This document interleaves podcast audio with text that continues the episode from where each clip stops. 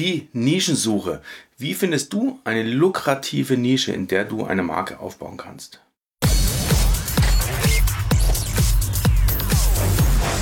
This is Brandonaught. Brand building, marketing, and creative campaigns. Welcome to the show. Ja, herzlich willkommen zu einem wirklichen Herzensthema von mir. Das ist so, ich würde mal sagen, das zentrale Thema in all meinen Aussagen. Äh, und da geht es um die Nischensuche. Und zwar werde ich dieses Thema mal auf den Kopf stellen. Denn äh, viele sind da relativ eingefahren in so einer Nischensuche und da wird ganz, ganz, ganz viel erzählt da draußen, wie so eine Nische gefunden werden sollte und äh, wie man lukrative Nischen findet. Und äh, damit möchte ich auch mal so ein bisschen aufräumen, möchte ich fast sagen. Äh, denn Nischensuche äh, ist für mich gänzlich anders zu sehen, wie es viele, viele andere da predigen da draußen. Und da möchte ich einfach mal einsteigen.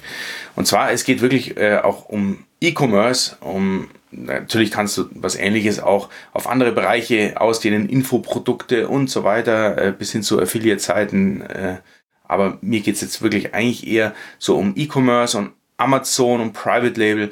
Wie findet man da eine Nische? Aber die Methodik ist relativ ähnlich und, und die Aussagen sind ähnlich.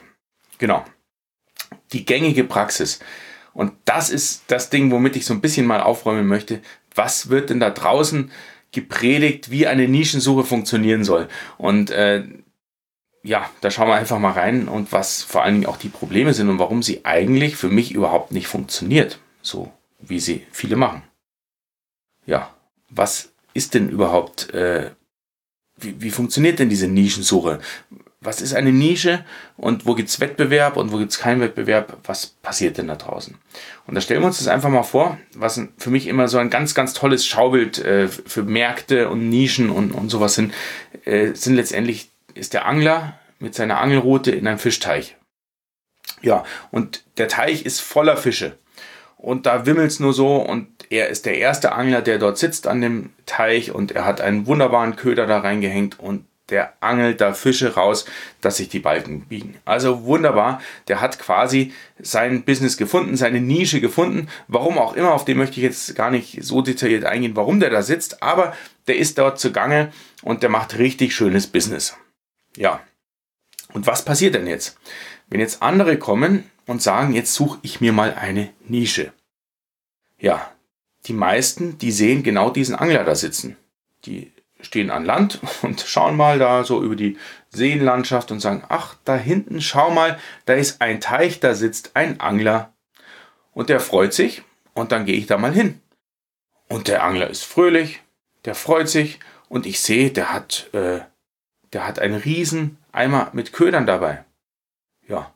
Und dieser Eimer an Ködern, am Abend ist der leer. Und er geht mit einem riesen Eimer an Fischen heim. Ja, das ist ja Wahnsinn. Da ist ja richtig was zu holen. Ja, wunderbar. Und das kann ich äh, messen. Genau dieses Ding. Dass es lukrativ dort ist. Und zwar sogar softwarebasiert. Das heißt, ich nehme den mal ins Visier. Ich beobachte den mal. Ich schaue, ohne dass der mich bemerkt, am Morgen, mit wie viel Ködern geht er hin und am Abend, mit wie viel Ködern kommt er wieder zurück. Vielleicht hat er seine Fische irgendwo versteckt, die muss ich gar nicht sehen, aber es reicht mir schon zu sehen, wie viel Köderverbrauch hatte er. Und da geht es um Amazon natürlich jetzt oder um Marktplätze, um zu sehen, wie lukrativ ist die Nische, in der er da angelt. Das heißt, die Köder sind ja seine Produkte, die er verkauft an die Klientel, die Fische.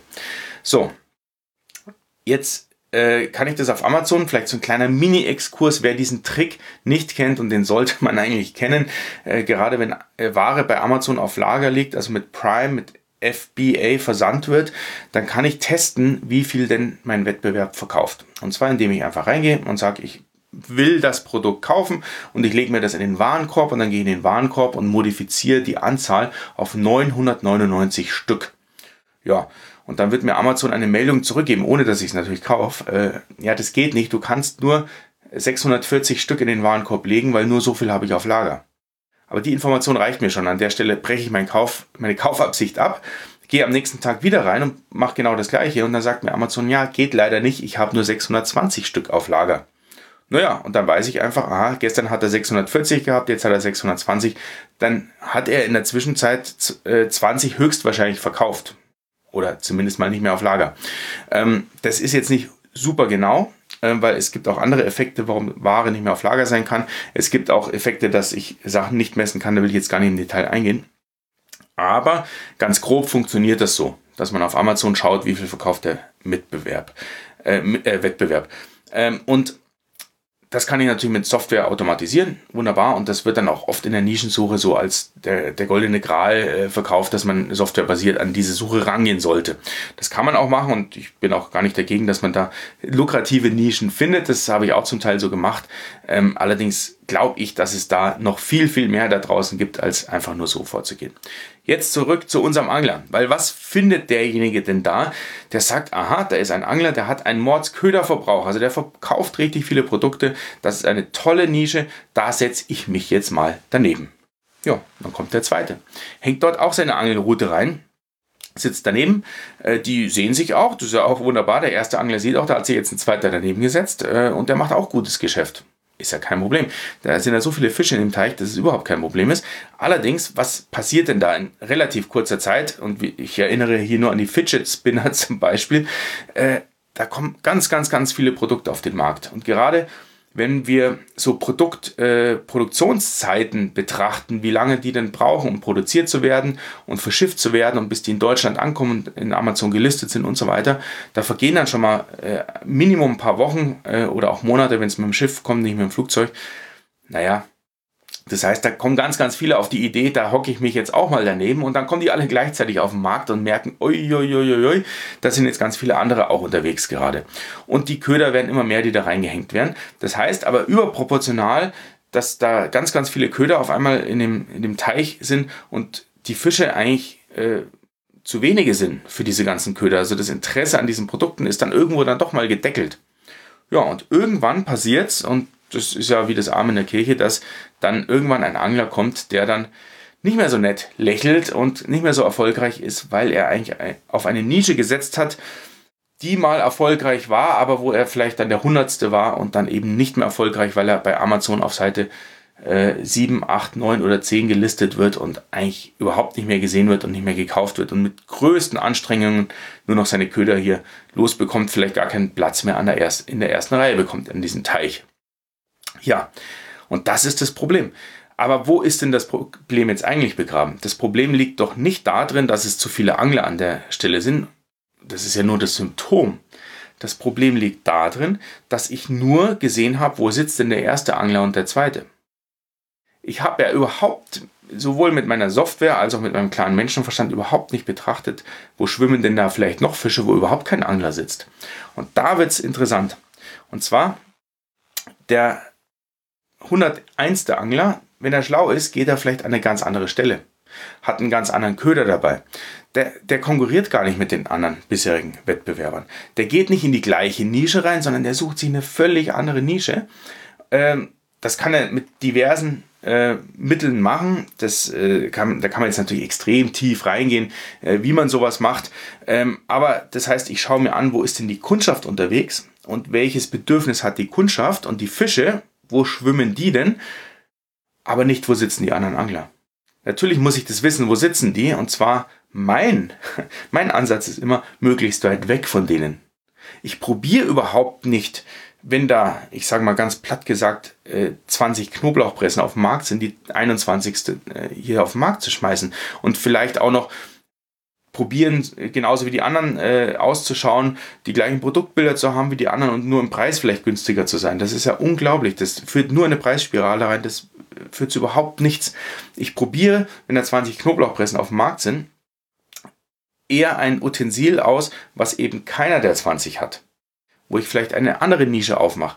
Ich muss nicht unbedingt jetzt Produkte erfinden. Auch da jetzt vielleicht Vorsicht die, zur Abgrenzung. Natürlich, wenn ich jetzt ein Produkterfinder bin und sage, ich habe ein ganz neues Produkt, dann ist es natürlich jetzt extrem. Aber es reicht schon eine andere Positionierung. Das heißt, wenn ich schaue, dass ich zumindest an meinem Produkt, was vielleicht anfangs ein MeToo-Produkt war von den anderen, eine gewisse Abhebung bekomme. Und das schaffe ich Minimum mit einem UAP. Da möchte ich jetzt nicht zu sehr in die Tiefe gehen, aber eine Unique Advertising Proposition Das ist eben kein USP, weil vielleicht meine Knoblauchpresse gar nicht so viel was anderes kann als vielleicht die anderen. Aber durch ein geschicktes Marketing, durch ein geschicktes Advertising positioniere ich die völlig anders, kann sie vielleicht auch für einen höheren Preis verkaufen, weil ich habe da irgendwas gefunden, ähm, wo ich mich wirklich woanders hinsetzen kann an dem Teich und dort in Ruhe angeln kann, ohne dass mir einer in die Quere kommt. Was natürlich dazu zu sagen ist, auch hier wird irgendwann mal der Wettbewerb darauf aufmerksam werden und sagen, ui, da sitzt der einer ganz allein. Was macht der denn da? Was hat er denn für ein Produkt? Aha, läuft gut. Und äh, es wird nicht lange dauern, dann kommt hier auch Wettbewerb. Also es geht hier eher auch um, um eine Zeitachse. Das heißt, hier geht dann der ganze Prozess wieder von vorne los. Nur in dem Fall war ich der Erste, der da war. Und wenn ich der Erste bin, der da war, dann tue ich mir irrsinnig leicht. Auch der Amazon-Algorithmus, der honoriert das sehr. Wenn ich da äh, von Anfang an äh, relativ gute Rankings habe, äh, dann verliere ich die auch nicht so leicht, wenn ein neuer in den Markt kommt. Ja, und als Zusammenfassung, und das ist so meine Essenz dieser ganzen Episode und, und das Ding schlechthin. Und wenn mich einer fragt, was er denn tun soll auf Amazon, ist das auch immer so meine Hauptaussage. Verkaufe nicht, was auf Amazon läuft, sondern bring dein Ding auf Amazon zum Laufen. Und da steckt so ganz, ganz viel Wahrheit drin. Das heißt, schau, was interessiert dich, was ist deine Nische, wo hast du Publikum und nicht, was verkaufen die anderen. Das ist eine grundsätzlich andere Herangehensweise und so findet man eine richtig interessante Nische, die auch Spaß macht, die auch in drei Jahren noch Spaß macht, mit der ich mich selber identifiziere, mit äh, der ich mich äh, auseinandersetze und das ist so das Ding. Und das probiere ich auch selber immer. Ich probiere mein Ding auf Amazon zu verkaufen, auch wenn es vielleicht noch keiner verkauft. Das ist natürlich das Allerschönste dann. Ähm, und nicht den anderen hinterher zu laufen. Ja, und so viel zur Nischensuche.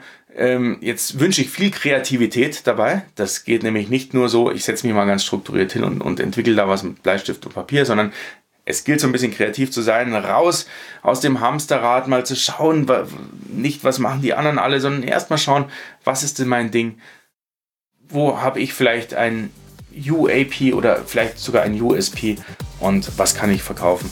Und dann habe ich vielleicht eine attraktive Nische gefunden, die völlig unabhängig von allem anderen ist, was da draußen unterwegs ist. Da wünsche ich viel Erfolg dabei.